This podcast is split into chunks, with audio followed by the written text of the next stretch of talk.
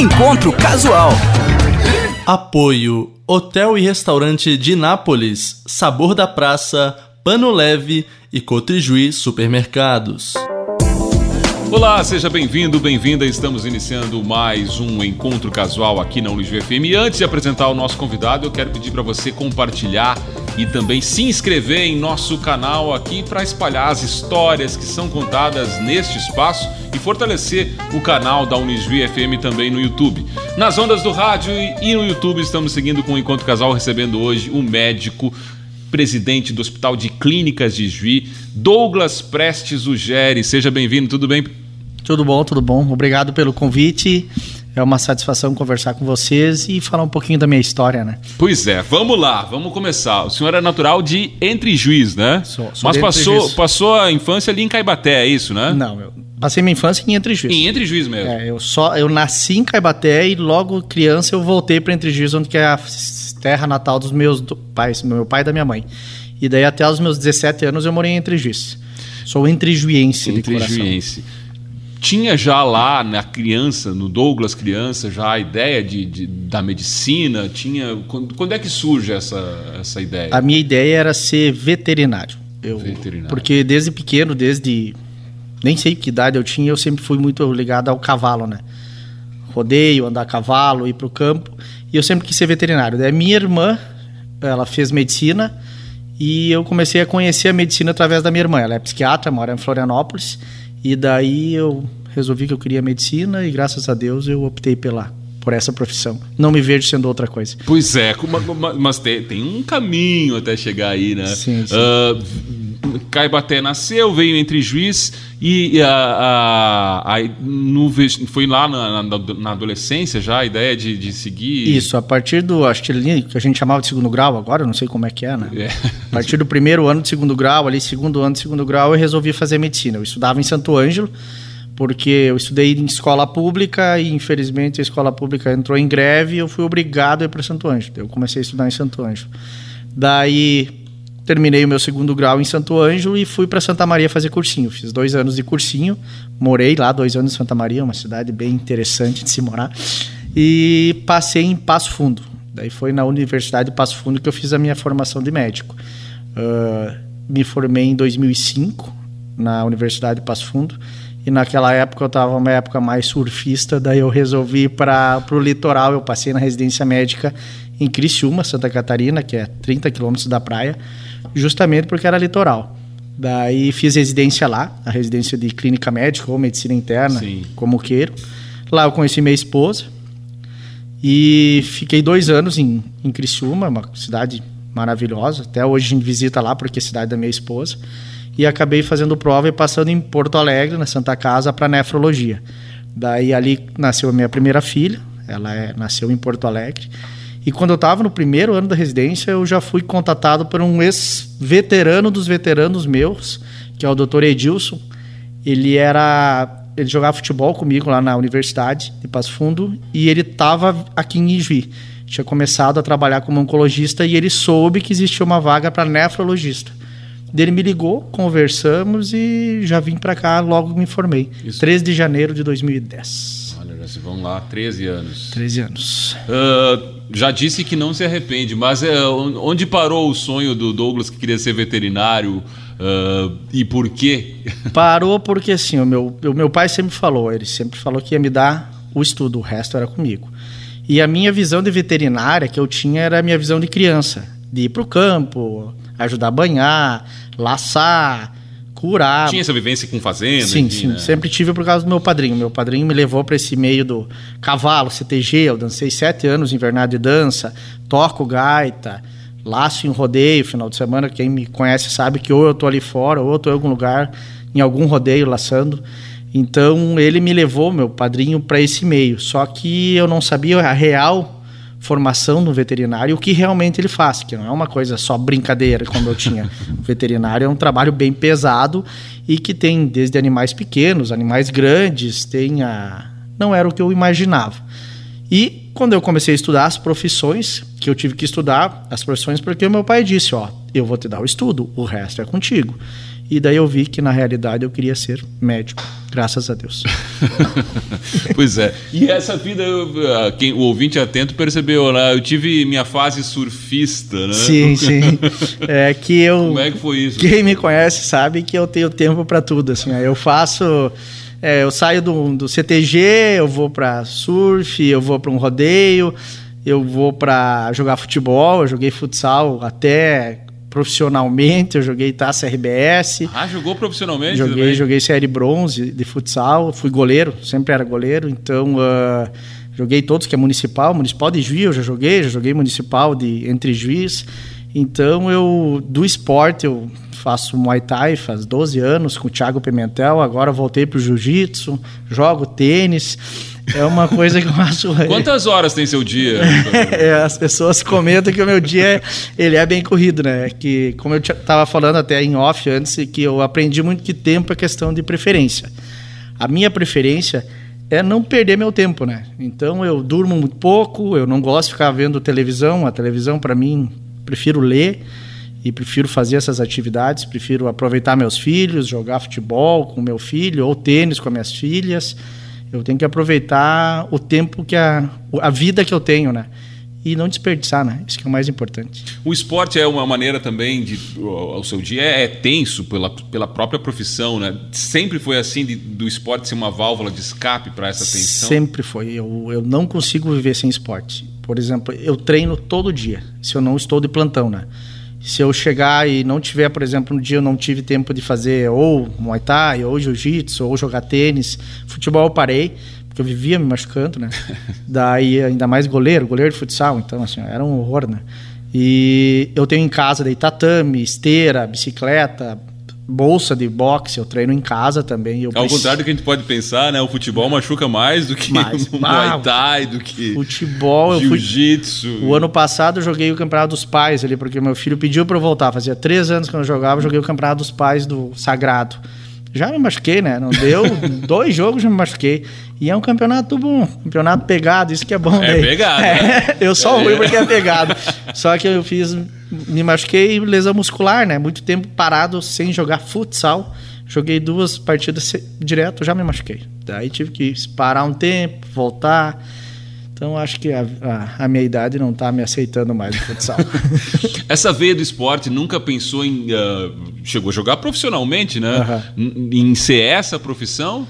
Tentei, até quando eu era mais novo, tinha a gente tinha uma escolinha que era conveniada ao meu time, que é o Grêmio, né?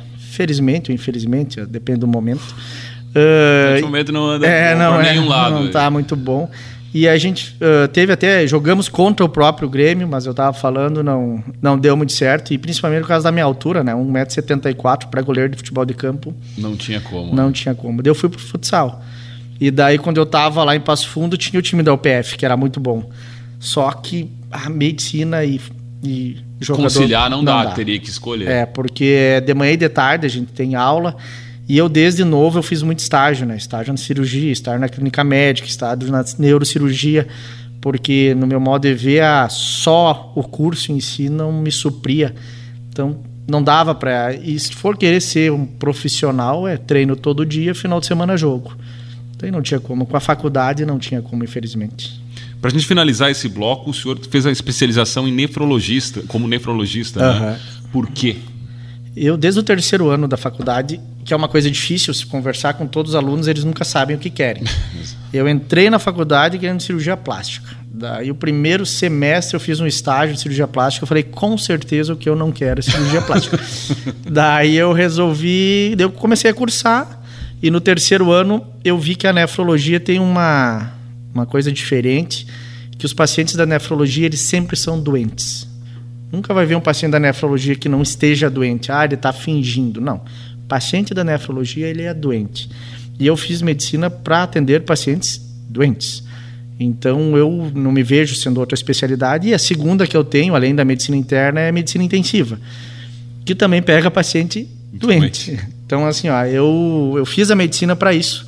Então, uh, não que a gente não tenha que ver, às, às vezes a gente atende pacientes que têm uh, problemas menos graves, mas com certeza na minha especialidade, nas minhas especialidades, a doença, infelizmente, é o meu cotidiano.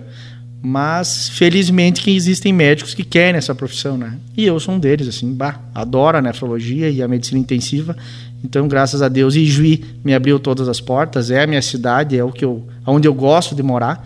Tipo, muitas pessoas falam, ah, no litoral, ah, para Santa Catarina. Bah, eu aqui não tem melhor o paraíso para mim é onde que eu moro. Pois é, tem cara de juense o Dr. Douglas, o, o É que aqui tem tudo que eu gosto, né? Tem é Rio Grande do Sul, tem música gaúcha, tem rock gaúcho que é bom, tem rodeio, uh, tem uma população que eu conheço, que eu gosto, uma, que é uma cidade muito boa de morar. Então, como é que a gente vai reclamar, né? Se eu não gostasse daqui, eu não estava morando aqui, né? como enjuense, eu não tenho como discordar. Falando em música, vamos ouvir as duas primeiras, doutor Douglas? Eu pedi a primeira é Live Forever, né? Do Oasis. Uh, Oasis é a banda que basicamente eu comecei a escutar desde a época de cursinho e escuto até hoje que ela não existe mais, né? Só existe os irmãos separados e brigados. É. E eles gostam. A arrogância ficou ali, né? Mora ali naquela família. Daí, uh, mas eu escolhi essa música porque faz, faz parte de uma época da minha vida que é bem importante. E a segunda? A segunda, a primeira palavra é British Pop. Daí é difícil falar aquela primeira palavra e é Ramones, né? Ramones, Ramones. é rock and roll. Quem gosta de rock tem que escutar Ramones, né? Daí eu escolhi de tantas essa aí para nós escutar. Muito bem, é o nosso convidado aqui, Douglas Ugeri, que é também quem vai comentar agora nesse intervalo no YouTube, só no YouTube, é para você que está acompanhando aqui, o novo quadro que a gente tem Comente essa imagem. Para você no rádio, fique com as músicas e depois voltamos com mais Encontro Casual por aqui.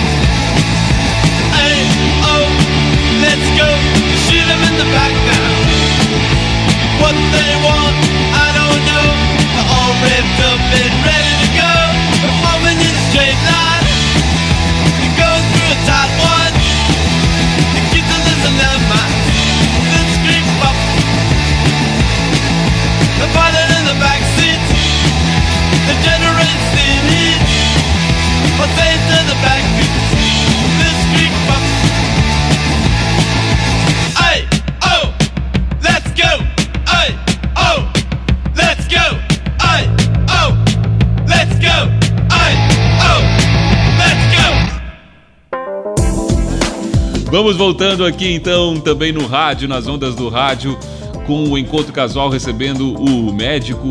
Tem mais uma imagem aqui, tem mais uma imagem aqui ainda. É, essa imagem foi o ano passado que os, o sonho dos meus filhos era ir para Disney. Eu vou ser bem sincero que eu só fui porque eles querem, eu tenho pavor de viajar. Primeira vez que eu fui pro exterior foi essa. Claro que é uma alegria para eles e para minha esposa. Os três ficaram super felizes. Eu aproveitei, todo mundo perguntou. Claro, claro que eu aproveitei, imagine, gastei para ir para lá, não vou gostar. Só que eu digo, entre viajar e comprar uma égua, eu preferia comprar uma égua. Mas lá em casa não sei o que mando, é eles. A égua ficou para outro momento. Mas foi uma viagem muito boa e a gente teve que mostrar o nosso time, a família inteira gremista, sempre junta. É, isso aí, legal, bonita foto em família aqui. Do nosso convidado, a gente está voltando aqui então pro o Encontro Casual também nas ondas do rádio, recebendo o médico, presidente do HCI, Hospital de Clínicas de Juiz, Douglas Ugeri. Vamos falar da sua chegada aqui, como é que foi a adaptação? O senhor falou muito bem da, da, de Juiz, que tem essa característica, e o meu pai falava isso, meu pai que também não era de Juiz, que o povo de Juiz é muito acolhedor. Sentiu Sim. isso mesmo, assim? Sentiu em casa nessa cidade? É, eu, eu cheguei... Em junho de 2019, eu já comecei a fazer plantão na emergência aqui. Eu vinha de Porto Alegre ficava 12 horas na emergência para conhecer o hospital. Isso aí é a doutora Ovânia, que era a nefrologista mais antiga, até não está trabalhando mais De conosco. 2009, né? É. E daí ela falou: se quer conhecer o hospital, conheça pela emergência. Daí eu vinha e fazia 12 horas na emergência, depois já visitava meus familiares e voltava para Porto Alegre. Daí. Eu sempre gostei dessa região, né? Então, tipo, eu morava, bem é, eu morava tudo, em né? Entre Juiz. Daí, quais os locais que um Entre Juiense vai fazer festa? Santo Anjo. Ijuí. Ijuí. Então eu já conhecia que é. Nós tava, Santo- eu preferia Ijuí do que Santo Anjo. Sempre preferi Ijuí. Porque como eu sou de Entre Juiz, Santo Anjo e Tem- Entre Juiz tem, tem uma, uma rivalidade né? bem importante, assim. E daí a minha, a minha juventude foi uma juventude conturbada em relação a isso. Então a gente sempre gostou de Ijuí. A gente sempre preferiu sair em Ijuí. E era uma cidade que para nós sempre foi muito boa, né? Então quando surgiu a oportunidade, eu tinha colegas daqui da faculdade. Até nenhum tá aqui. Eu vim para cá e eles não estão aqui.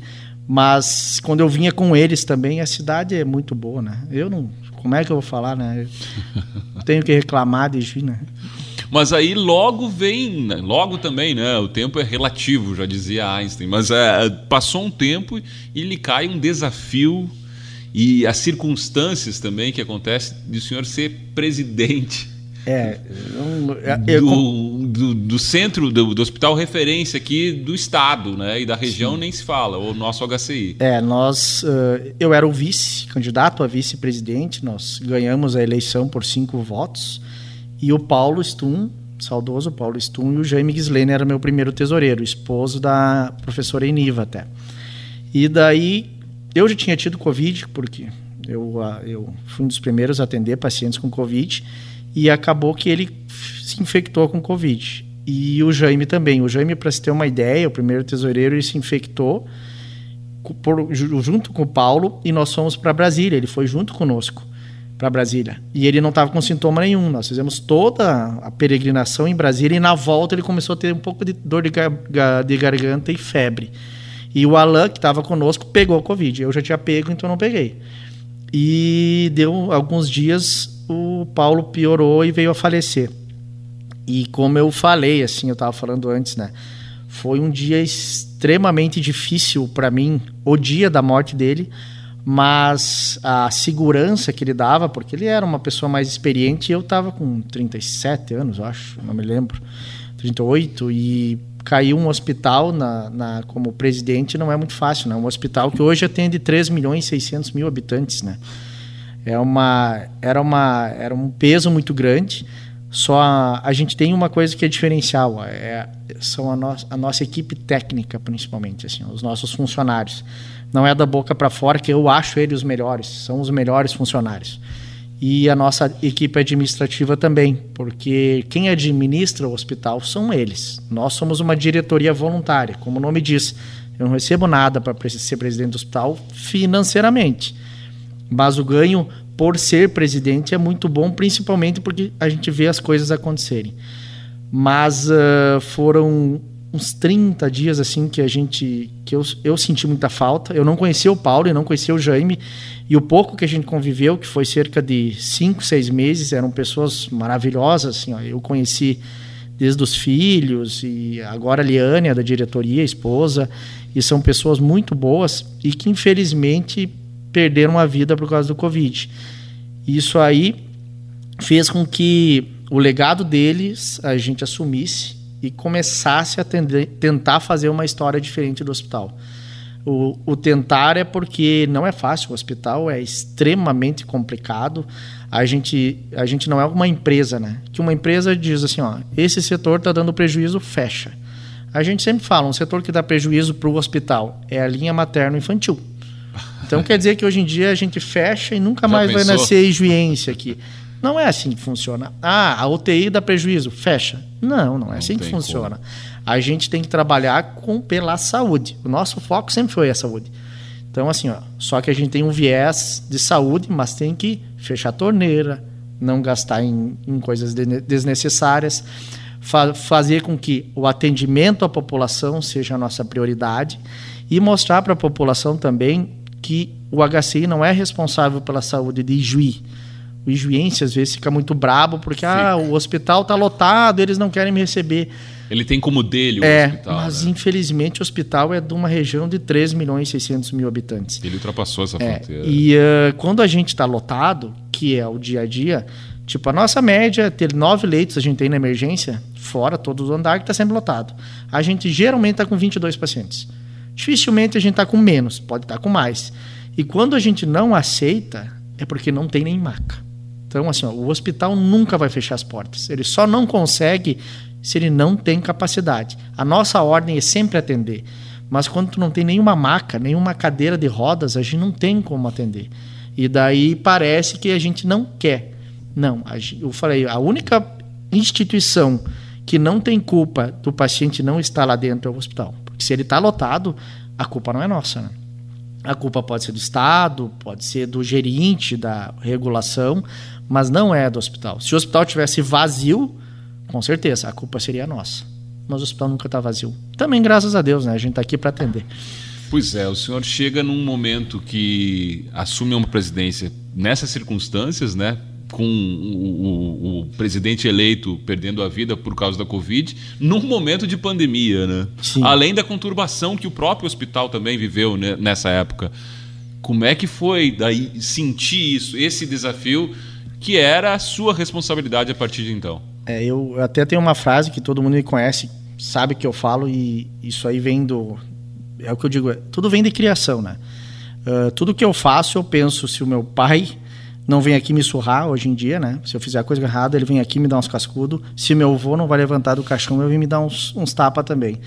E é o que? A gente foi criado para duas coisas: ou para fazer o certo, ou para fazer o errado. Eu fui criado pela minha família que o certo é o certo, não existe meio certo.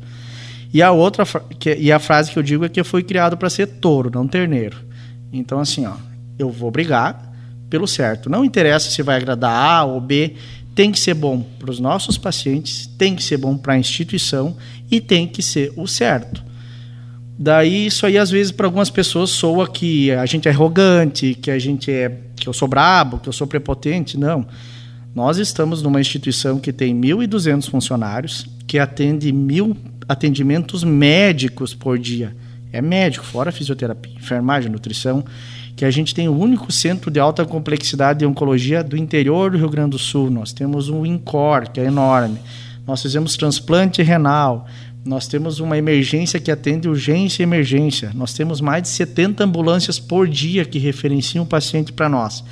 Se eu ficar baixando a cabeça para todo mundo que chegar e pedir que eu quero isso, eu quero aquilo, a instituição vai acontecer o que sempre fez, quebra. E a gente não pode brincar com saúde. A saúde tem o certo. E a gente está fazendo isso. Sempre o certo. Às vezes a gente não agrada a todo mundo, né? É, ninguém. Nunca agradou. Nem né? Jesus Cristo Nem agradou. Jesus Cristo. Pandemia. Ser presidente, mas também ser médico num momento desse. O senhor falava também aqui em off antes de, de, de chefiar a UTI né, nesse, nesse período. Né? Como é que foi essa vivência, as escolhas, que foram um período bom, que vai ser lembrado historicamente, inclusive. É, a- a- quando começou a pandemia, eh, até nós achávamos que não ia ser tão, tão grande assim. Ninguém achava que ia ser o que, que aconteceu. Por quê? Porque gente, eu passei lá na Santa Casa como residente da. Eu era residente da nefrologia e a gente teve o H1N1. Nós imaginávamos que ia ser mais ou menos parecido. E foi um horror, né? Foi muito maior. E quando começou, eh, eu era não era presidente ainda, eu era médico do hospital. E foi solicitado para a equipe para quem queria atender os casos de Covid. Não sei se foi oferecido para todo mundo. Coube a eu aceitar. Daí, os primeiros sete meses, eu atendi sozinho todos os casos de Covid do HCI. Ah, até o primeiro caso, acho que era Rafael o nome dele, era um, era um rapaz que estava aqui de Juí e trabalhava na Petrobras, naquelas ah, plataformas. Plataformas, né? E ele pegou Covid e veio embora. Daí nós disse, por que, que tu veio embora? E foi o primeiro caso. E, ah, e ele saiu, saiu bem. Até, até no meu Instagram eu tinha postado o dia que ele deu alta. E aos poucos começou a aumentar. A aumentar. Ah, todo mundo falava de médicos entubadores, não sei o quê. Ninguém entuba um paciente porque quer. Assim, ó, a- eu queria que que esses médicos que falaram, falaram isso estivessem na posição nossa, de quem estava realmente na linha de frente. Tu via o paciente saturando mal e todo paciente com Covid grave, isso era uma coisa que a gente via direto. Ele dizia que estava bem. O paciente que não estava bem dizia que estava mal. Não sei se vocês entenderam assim, ó, porque do medo que ele tinha. Ele vinha saturando 70, 80%, a boca roxa, as mãos roxas, e a gente dizia, tá com falta de ar? Não, não, eu tô bem, ele não conseguia falar. Era com medo da É. intubação. E tu via aquele paciente que estava super bem, dizendo, ah, eu não tô bem, saturando 98%, sem oxigênio. Então a gente, tu via o medo, e o medo que eles tinham muito, assim, ó, geralmente de antes ligar para a família, fazer uma chamada de vídeo para a família antes de nós entubar. Isso é uma pressão que só quem estava lá sabe. Uma pressão de sedar um paciente e tu não conseguir sedar. Não, era uma, uma diferença muito do Covid, é que era muito difícil sedar o paciente. A gente não sabe muito bem, ou por causa da acidose, ou por causa do próprio vírus. Usava-se muita medicação e não podia errar. Porque se errasse a intubação, o paciente morria, porque era, tinha que ser muito rápido. Então, ah, poucos quiseram nos ajudar, né? Graças a Deus e a graças à nossa equipe aqui de Juí, que eu digo assim, ó, e Juí, ela, ela é abençoada pelos profissionais que tem, e eu se ressalto muitos profissionais da fisioterapia, eu sou fã da fisioterapia, os caras são espetaculares, além dos enfermeiros, técnicos, ah, eu digo, desde o pessoal da limpeza, tem que entender que alguém vai ter que entrar e limpar aquele quarto. Quando estraga alguma coisa, alguém da manutenção vai ter que ir lá. E a gente vê isso aí. A maioria da população não vê, porque eles só focam no profissional da saúde.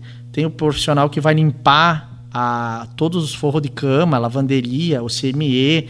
Tem toda uma estrutura que está preparada e se arriscando pelo paciente. Então a gente tem que valorizar toda a estrutura que a gente tinha, né? E, ah, e foi um momento que a gente separou aqueles, aquele pessoal que realmente ama o que faz e está ali para atender a população. Esse foi um momento crasso. Muitos médicos, eu não julgo ninguém, mas muitos não quiseram atender, é uma opção de cada um. Mas ah, os colegas que tiveram, a gente se desdobrava, porque tinha o hospital da Unimed, que eu também faço plantão lá, eu tive que entrar na rotina lá. Eu ajudei pouco, mas tive que ajudar um pouco no Bom Pastor também.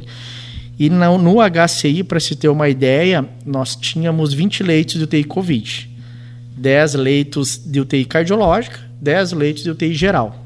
No mês de março, que foi aquela explosão de pacientes, ah, nós, assim, ó, foi em 24 horas nós lotamos os 20 leitos da UTI Isso em Covid. 2021 já, né? É. 20 leitos de UTI Covid lotou. E nós tínhamos, daí eu já era presidente, nós tínhamos quatro pacientes na UTI coronariana e quatro pacientes na UTI geral. Por quê? Porque era tudo Covid, né? E daí começou, a UPA estava cheia, os municípios na volta cheio, precisando de leito, e nós tínhamos leitos de UTI sem poder botar paciente de UTI. Qual que foi a nossa ordem como diretoria? Que eu disse, o hospital, naquele mês, deu 2 milhões e meio de prejuízo. Quem abraçou aquilo ali foi o hospital. Nós gastamos. Mas a gente pegou esses quatro pacientes da UTI coronariana e jogamos para a UTI geral. E abrimos uma nova UTI COVID na coronariana. Entre aspas, por que, que deu prejuízo? Um leito de UTI Covid pagava R$ 1.600. Um leito de UTI coronariana, 400. O custo era 2.300 de um paciente Covid. O custo no paciente normal, 1.200. Então foi um peso que o hospital foi feito para quê? Para atender a população. Não interessa se vai gastar ou não vai. Em 48 horas nós lotamos aquela UTI. 48 horas. Aqueles oito pacientes que nós tínhamos na UTI geral, aqui estava como geral, nós jogamos para o bloco cirúrgico. Criamos uma nova UTI no bloco cirúrgico geral, que não era Covid, e abrimos a UTI geral como Covid também. Em 48 horas ela lotou também. Nós ficamos com 40 pacientes entubados em ventilação mecânica, mas nunca faltou leito para a região. Se dependesse, por quê? Porque nós tivemos prejuízo, sim, mas é aquilo que eu falei. Quando é pela saúde, o hospital vai estar sempre de portas abertas. Teve que arcar com todos esses custos sozinho, foi sozinho. Ninguém ajudou o hospital. Nós poderíamos ter simplesmente, não, não é a nossa obrigação, a nossa obrigação, tanto que a gente teve ordem superior do Estado de dizer, não, se vocês fizerem isso, vocês podem ser descredenciados de UTI coronariana. Azar, né? Eu, eu, como médico, não posso aceitar pacientes morrendo em Santo Augusto, Augusto Pestana, na UPA, e nós termos leito preparado para um infarto que não chega, né? que não tinha paciente. Então, a gente acredita que os nossos resultados, se a gente vai ver a mortalidade do mundo e do Brasil. Foi menor aqui. Foi né? bem menor, cerca de 10, 15% menor. Por quê? Porque a gente tem que valorizar um pouco o que é nosso, né? Valorizar Ijuí, valorizar a saúde de Ijuí e valorizar principalmente os profissionais que aqui trabalham, né? Como profissional foi, como médico, foi o momento mais difícil da carreira? Ah, com certeza. Ah, eu me lembro como se fosse hoje a primeira intubação que eu tive que fazer. Meu Deus. Tava eu, a técnica e a, a fisioterapeuta na malha, que é que trabalha. Eu entrei em janeiro, ela entrou em fevereiro. Eu digo que ela, que eu sou mais velho que ela lá dentro, né? Mas nós tremia as pernas de medo assim, ó. Mas uh, e ainda era um macacão assim, era aquele macacão e, mas aquela aquele sem referência, né? Porque sem referência do nenhuma. que, que é o vírus, do que como é que ele nem como era o tratamento, nem o que tinha que fazer. Era a gente tinha experiência pequena do H1N1. Uh, ah, o Diz que me diz que, né, que todo mundo vira especialista depois da que, que começa alguma coisa. Mas, uh, como eu falei, é aquele momento a gente diferenciou quem realmente quer atender a saúde, quem realmente se dispôs a fazer esse atendimento para se ter uma ideia dos nossos 1.200 profissionais, infelizmente teve um óbito, que era uma das nossas funcionárias da, da, da cozinha do, do, da lanchonete. Ela faleceu de Covid. Por isso que eu digo, a gente tem que valorizar todos os profissionais, né? Ela era da lanchonete e ela acabou falecendo. E os nossos profissionais que atendiam o paciente em si, na linha de frente a gente não teve nenhum óbito. Todo mundo pegou Covid, né? Eu peguei duas vezes Covid. Graças a Deus chegou a vacina, nos vacinamos, né? Uh, mas uh, perdemos conhecidos, amigos, mas passamos, acho que a gente passou um pouco mais forte. Daí, mais ainda importante é fazer o que eu faço, né? Aproveitar a vida, fazer tudo que quer o Covid, as 26, é, 20, de 24 para 26 horas. O Covid mostrou que a gente tem que aproveitar o que a gente tem de melhor, que é a saúde e a vida que a gente tem, né? Aproveitar as pessoas que estão do nosso lado, a família principalmente, e valorizar tudo que a gente tem, né? Chegou um momento de ter que escolher, ministrar medicamento, uh, leito, Uh, leito, tipo, sim. Teve superlotação? Leito, sim. Uh, medicação, a gente teve que mudar muita medicação que infelizmente o que, que aconteceu, né? Os preços saltaram. Ah, teve uma CPI da medicação aqui do Rio Grande do Sul que não serviu para nada, né? Porque não voltou valor nenhum, mas teve medicações. Como muitas CPIs, né? É, inclusive. Medicações que aumentaram mais de 100%, chegaram a aumentar 1000% a medicação. E, uh, e a gente e faltava muita medicação, né? E a gente tinha que escolher qual medicação usar. Mas em nenhum momento faltou.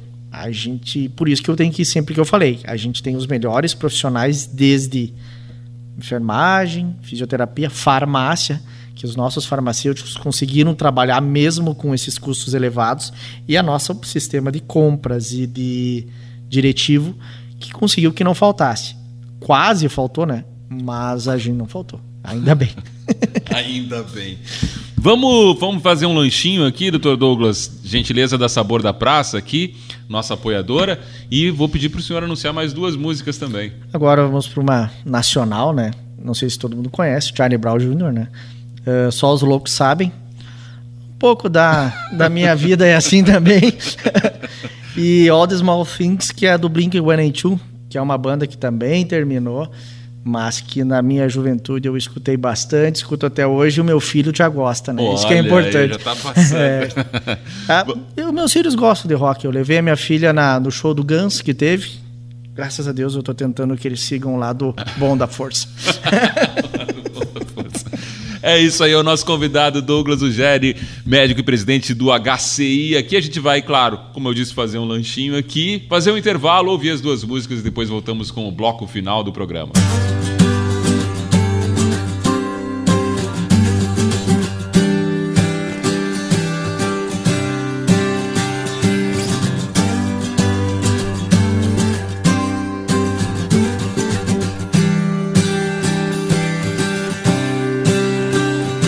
Agora eu sei exatamente o que fazer. Bom recomeçar, poder contar com você. Pois eu me lembro de tudo, irmão. Eu estava lá também. Um homem quando está em paz não quer guerra com ninguém. Eu segurei minhas lágrimas, pois não queria demonstrar emoção. Já que estava ali só pra observar e aprender um pouco mais sobre a percepção. Eles dizem que é impossível encontrar o amor sem perder a razão. Mas pra quem tem pensamento forte, o impossível é só questão de opinião. E disso os loucos sabem. Só os loucos sabem. Disso os loucos sabem. Só os loucos sabem.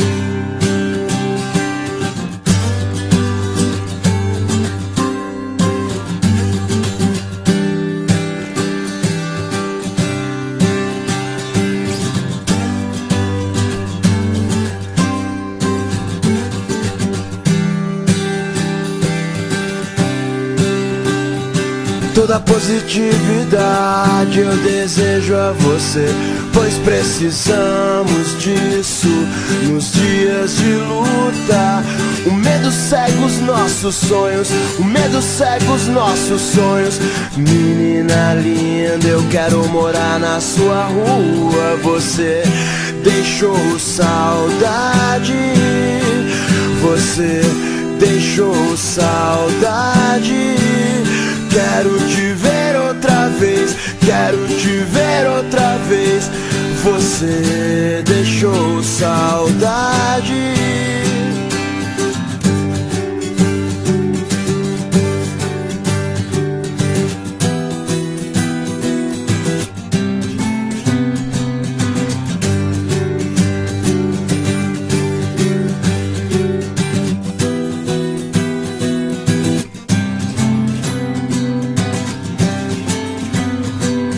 Agora eu sei exatamente o que fazer. Bom recomeçar, poder contar com você. Pois eu me lembro de tudo, irmão. Eu estava lá também.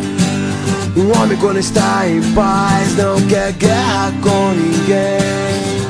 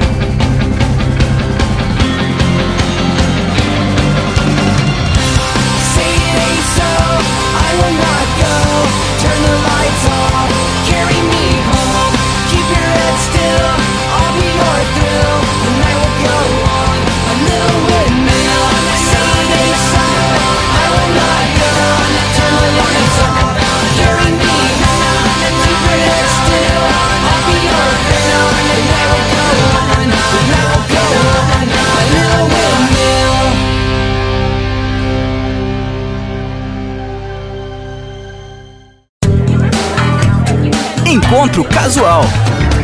Apoio Hotel e Restaurante de Nápoles, Sabor da Praça, Pano Leve e Cotrijuí Supermercados. Muito bem, depois do intervalo, nós voltamos aqui com o Encontro Casual, recebendo o presidente do Hospital de Clínicas de Juiz, Douglas Ugeri, também médico e que está conosco. Eu vou mais uma vez pedir para você compartilhar e se inscrever em nosso canal antes de iniciar aqui esse bloco, porque assim você fortalece a história dos convidados que passam por aqui, espalha todas elas por aí e fortalece o nosso canal. Doutor Douglas, vamos falar um pouquinho da saúde, né, que vem mudando, como o senhor disse, o hospital vive um novo momento, é referência uh, e até os ijuenses têm dificuldade de entender isso, de que ele atende uma região muito maior, é referência no estado inteiro. Uh, o sistema único de saúde é outro assunto que merece merecia um programa inteiro, já foi assunto aqui no Rizoma. E como é que hoje a saúde do Brasil pode se tornar uh, viável, né? É através de um fortalecimento do SUS é através de uma consciência, expansão econômica para que tenha, a população tenha acesso a planos de saúde? Como é que o senhor vê essa questão? É, uh, o SUS é altamente deficitário, né? Todo mundo sabe que há 20 anos não é feito nenhum reajuste. E vamos dar um exemplo que reajustasse 100%. Também não ia ser viável mesmo assim. Esperamos que tenha esse reajuste. Uh, porém, assim, ó, planos de saúde, o problema é que a saúde está muito cara tratamentos muito caros. A minha visão, a minha visão como médico e como a pouca experiência que eu tenho como diretor de uma instituição, é que o investimento maior teria que ser na atenção básica. É o que eu digo, o SUS paga uma cirurgia cardíaca, um transplante renal, mas no posto de saúde falta medicação para pressão, falta um antidiabético melhor, de melhor qualidade, também a educação do paciente paciente acontece muito dele vir consultar, a gente fazer toda a orientação, as mudanças que tem que ser feitas e ele simplesmente não fazer nada. Eu, eu falo para os nossos alunos aqui da Unigir, da faculdade, que eu sou professor. Também pros... nosso professor é... aqui, é, eu esqueci de apresentar como professor da casa é. também. É, e da nossos residentes, que todo mundo acha que no, na, no tratamento mais importante, tipo, é 50% médico, 50% paciente. Eu falo, com certeza não. 90% é o paciente. Se eu for o melhor médico do mundo, que eu não sou, mas tudo que eu falar pra ti, que é meu xará Douglas, e tu não fizer nada, não adianta ter médico. né? E se eu for bem ruim, um médico extremamente deficitário, mas o pouquinho que eu sei, o meu paciente fizer, qual que é melhor dos dois? É, o que faz um pouquinho, né? É, então, assim, essa relação médico-paciente, o paciente fazer o que a gente quer, é de extrema importância. É uma das coisas diferentes que tem na nossa profissão. E o atendimento básico é aquele cara que nós não deixamos ir para o secundário, para o terciário e para o quaternário. Então, se nós investíssemos mais no atendimento primário, em educação em saúde, em nutrição, em dieta, em exercício físico, a gente pensa muito em medicação. Medicação. Eu, como nefrologista, a gente é extremamente contra a medicação. Porque só tudo se diz, né? O rim é um filtro para tudo e sofre em questão a isso. Então, uma, um exercício ele pode evitar o uso de antidepressivo, ele pode diminuir peso, diminuindo o peso, tu pode não ter mais diabetes ou pelo menos a intolerância à glicose, tu vai baixar a tua pressão, tu vai evitar o uso de medicamento desnecessário, tu vai desonerar e vai ter uma melhor qualidade de vida. Por isso que a gente tem que fazer, a gente foca muito em doença, a gente tem que focar mais em saúde, que não deixa chegar a doença. Ah, para se ter uma ideia, os Estados Unidos é, é o país que mais investe em saúde. E cada vez mais ele é um dos povos mais doentes. Ele investe cerca de 3 trilhões de, de dólares por ano em saúde. E a população não tem o SUS. Não sei se vocês sabem como é o sistema deles. Acima de 60 anos e abaixo de 18 tem sistema único. Mas na idade produtiva, se tu não tiver plano de saúde, tu vai pagar a tua saúde. E mesmo com todo esse investimento, eles são um país extremamente doente e cada vez mais doente. Por quê? É só olhar a população. Fast food, obesa, acho que 30% já está sobrepeso ou obesa ou até mais, não faz exercício, extremamente estressado. Então, cada vez mais ficam doentes, né? Mais doença cardiovascular, mais acidentes. Então, mais onera o sistema único de saúde deles que não existe. Imagine só os extremos. Imagine o nosso, então, que a tendência é a população envelhecer, Com o Covid, diminuiu os usuários de plano de saúde e migraram mais pessoas para o SUS. E a população tem que entender que o SUS é finito. O que, que quer dizer isso? Tu não tem que fazer atendimento só porque é de graça. Toda vez que tu vai ser atendido porque é de graça, com certeza está tirando vaga de alguém que tá realmente. Está pressionando o sistema, né? É, e alguém que realmente precisava. E entender que tem que se investir em qualificação médica. Eu, como professor da Unijuí, eu tenho orgulho de dizer que os nossos alunos da medicina vão sair muito bem formados. Muito bem mesmo, assim, ó.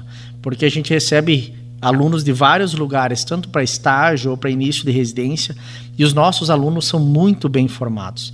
Isso é de extrema importância para um atendimento melhor, para pedir mais, menos exames desnecessários, que a saúde, perdão, tem que voltar um pouquinho ao passado, a relação médico-paciente, conversar. Médico mais humano, é, né? Saber o que está tomando de medicação, uh, fazer uma receita, orientar, reforçar a questão de dieta e de cuidados que às vezes a gente perde pela velocidade do dia a dia, por acreditar muito que o remédio ou tratamento, na maioria das vezes, eu acho que até às vezes 50%, 60% dieta, exercício e qualidade de vida são muito melhores. O brasileiro tem essa mania também de se automedicar, além de tudo, né, é, o, o, que eu digo assim, ó, eu como nefrologista, a gente é uma profissão que trabalha contra, né? Porque a gente diz, não usa anti-inflamatório, cuida da pressão alta, cuida da diabetes.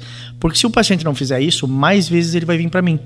Então a gente trabalha ao contrário, é uma profissão que a gente trabalha contra, mas a gente continua reforçando. O anti-inflamatório, que todo mundo acha que é um remedinho, ah, para dor, ibuprofeno, diclofenaco, uhum, uhum. todos fazem mal para estômago e para rim. Mas chegar numa farmácia hoje, eu tô com dor de cabeça, dependendo vem com anti-inflamatório. E faz mal. Então a automedicação para se ter uma ideia, anti-inflamatório é responsável por 5% dos pacientes que estão em hemodiálise no Brasil. E um dado que é interessante, todo mundo acha, ah, quem está em hemodiálise? Eu pergunto para vocês, é quem tem doença renal? Não. A principal causa do paciente entrar em hemodiálise no Brasil é a pressão alta mal controlada. Então o rim não tem problema, ele está sendo atacado pela pressão alta. E a segunda principal, diabetes. O rim não tem problema, ele está sendo atacado pela diabetes. Então são doenças que eu falo, lá no primário, tomasse medicação, fizesse uma dieta, ele não caía na hemodiálise. Então, não é fácil, é um passo que a gente tem, um dos grandes passos, mas o atendimento, no meu modo de ver, manter o terciário, o quaternário, que, por exemplo, nosso HCI é para isso, ele está pronto para isso, mas entender que se a gente tem que começar na base e na base da criança. A criança tem que fazer exercício, a criança tem que regular a alimentação. Um exemplo dos meus filhos. Meus filhos não tomam refrigerante, nada. Eu até acho engraçado, né? Nós vivíamos atrás de é. Coca-Cola, Pepsi, refri, Guaraná. Eles não tomam e eles evitam qualquer embutido, essas coisas assim, que a nossa geração já comia muito mais e a geração dos nossos pais não comia nada, né? é uma evolução boa. Pois é, falou a palavra que eu ia usar, evolução. evolução. Acredita nessa evolução mesmo? Teremos uh, uma população mais consciente dessa prevenção dos cuidados com a saúde para evitar chegar na, na parte já mais drástica né, de tratamento? Eu acredito que os nossos filhos, como isso é uma frase que o meu pai fala, que ele foi criado pelo meu avô para ser melhor que o meu avô. Eu fui criado pelo meu pai para ser melhor que meu pai. Então nós temos que criar nossos filhos melhor que nós mesmos, né? E eu acredito na geração, muitas pessoas acham que não. Eu acho que é uma geração que voa em relação à nossa geração. Só a gente tem que ter o cuidado de filtrar a verdadeira informação da falsa informação. Basicamente é isso. Uh, não acho que tem que fazer regramento institucional, governamental ah, o principal regramento é um pai e uma mãe presente que criem bem os seus filhos, né? Isso eu acho importante. E na parte de médico, o senhor é professor aqui também na instituição. Estamos evoluindo também, teremos profissionais médicos mais qualificados, talvez voltando também a raízes, como o senhor disse, né? De, de eu falo um da mais Unigi, humano, né? Da Unigi, eu tenho. Eu, nós, nós tínhamos muito medo de mais cursos, né? Por exemplo, para se ter uma ideia, a gente tem quatro vezes mais cursos de medicina que os Estados Unidos, né? Então, assim, ó, não é o número de médicos e cursos que vai fazer uma boa saúde. A gente tem três vezes mais médicos do que a Organização Mundial de Saúde fala. Mas não adianta ter um médico se ele não é um bom médico. E não adianta ter um enfermeiro se ele não é um bom enfermeiro. E a gente, eu acredito que aqui, eu vou falar pela Unijuí, a gente está formando ótimos profissionais. Não digo que todos serão excelentes, mas a gente tem que começar a novamente valorizar o que a gente tem de bom em Ijuí, na região. Eles são muito bons, nós temos um corpo docente muito bom, porque uh, eu pego os alunos. Agora eu parei de dar aula no terceiro ano, eu dava, agora não tive tempo. Eu estou dando aula no internato e sou coordenador do internato, que é o, os dois últimos anos deles. Eles vêm muito bem formados e isso dá uma segurança, porque quem vai tratar da gente no futuro são, são eles. eles. Então eu entrei como professor da Unijuí justamente para isso, para ajudar a formar o meu pouquinho que eu posso ajudar os melhores profissionais possíveis. E a gente está fazendo a nossa partezinha. Muito bem. Doutor Douglas, chegou a hora do, do, do, momento aqui que dizem que agora é o segundo mais difícil do programa, que é o quadro existencial. Perguntas complexas com respostas mais curtas. Vamos lá, vamos fazer? Vamos lá. Qual é o maior sonho atual de Douglas Ugeri? Uh, meus filhos serem felizes. A coisa mais bonita que Douglas Ugeri já viveu? O nascimento dos meus filhos, né? Tem como ser diferente. A coisa mais triste que Douglas Ugeri já viveu? Uh, foi a, a morte do meu padrinho, foi. O que é a morte para Douglas Ugeri? Uh, faz parte da vida. E para finalizar, o que é a vida para Douglas Ugeri? Ser feliz. Ser feliz, muito bem. Como a gente está feliz de receber aqui o senhor, contando um pouquinho, conhecer um pouquinho mais do presidente do HCI, né, da história, de como é que chegou aqui. Para nós foi uma honra recebê-lo aqui. Quero presentear o senhor com essa caneca do Encontro Casual, agradecer novamente ter disponibilizado nessa agenda que eu desconfio que são de 26 horas, não de 24 ter estado conosco aqui com, para compartilhar um pouco da sua trajetória. Agradecer e pedir para o senhor uh, anunciar também as duas últimas do programa. Uh, primeiro eu queria, eu agradeço a oportunidade, né? Fiquei bem feliz porque é legal a gente falar fora de problemas assim, contar a vida, uh, falar bem e falar mal do que a gente faz de bem e faz de mal. Mas foi uma oportunidade bem, bem legal, bem legal. Obrigado pela essa oportunidade. E nós, as últimas duas músicas é uma do T-Rex, que é Get It On, que é uma música que é rock, né? É rock. Essa é rock, né? Temos um roqueiro aqui. É, e a outra, todo mundo conhece pelo TNT, Campo Minado, mas eu vou pedir para uma música do Foguete Luz, que faleceu é, há, há pouco. A lenda. É, e era um, um cara do rock também. Então, é, uma pessoa que gostava do rock. Essa música é uma música que quem não conhece Campo Minado, né? Não sei. Será que tem alguém que não conhece? Só se é de outro planeta, né? Doutor Douglas, mais uma vez obrigado por estar aqui conosco. A gente fica por aqui no programa. Vou repetir aqui para você se inscrever em nosso canal e compartilhar essas histórias, a do Doutor Douglas e a de tantos outros que estiveram por aqui nesse espaço que completou 22 anos nesse 2023. Fique conosco aqui na Unisvi FM.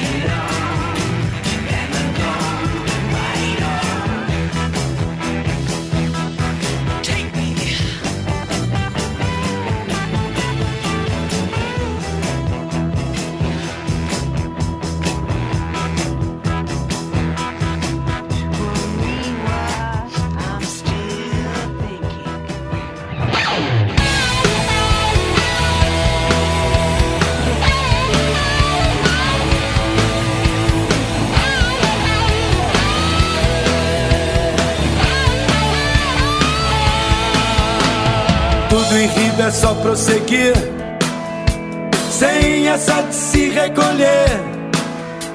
Abre o jogo e sai por aí. Canto rock, fique legal.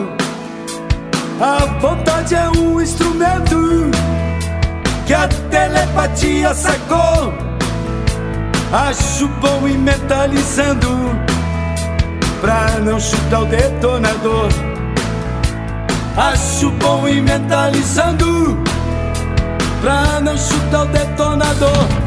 É campo minado, campo minado. Saca onde pisa meu chapa, desdobra esse lance, dá uma pernada pra lá do arame farpado. É campo minado, campo minado. Saca onde pisa meu chabá, desdobra esse lance, dá uma pedada. Pra lá do arame, pra lá do arame.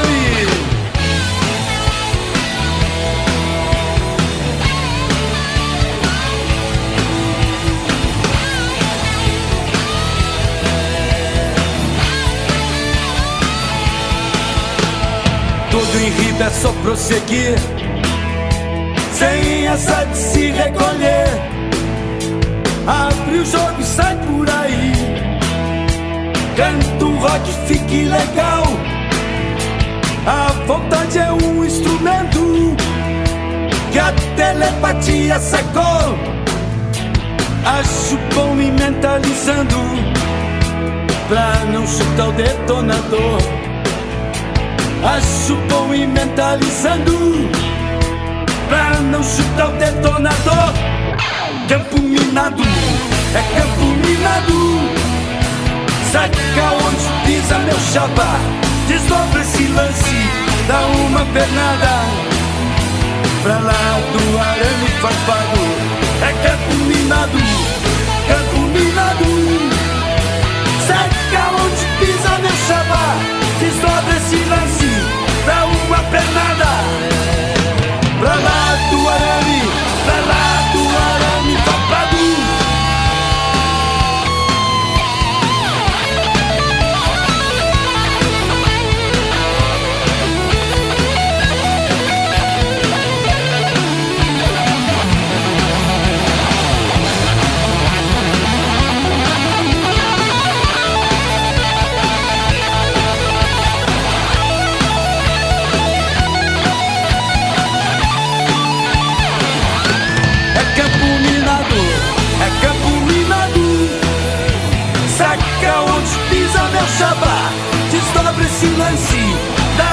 uma pernada Pra lá do arame farpado É campo minado, campo minado.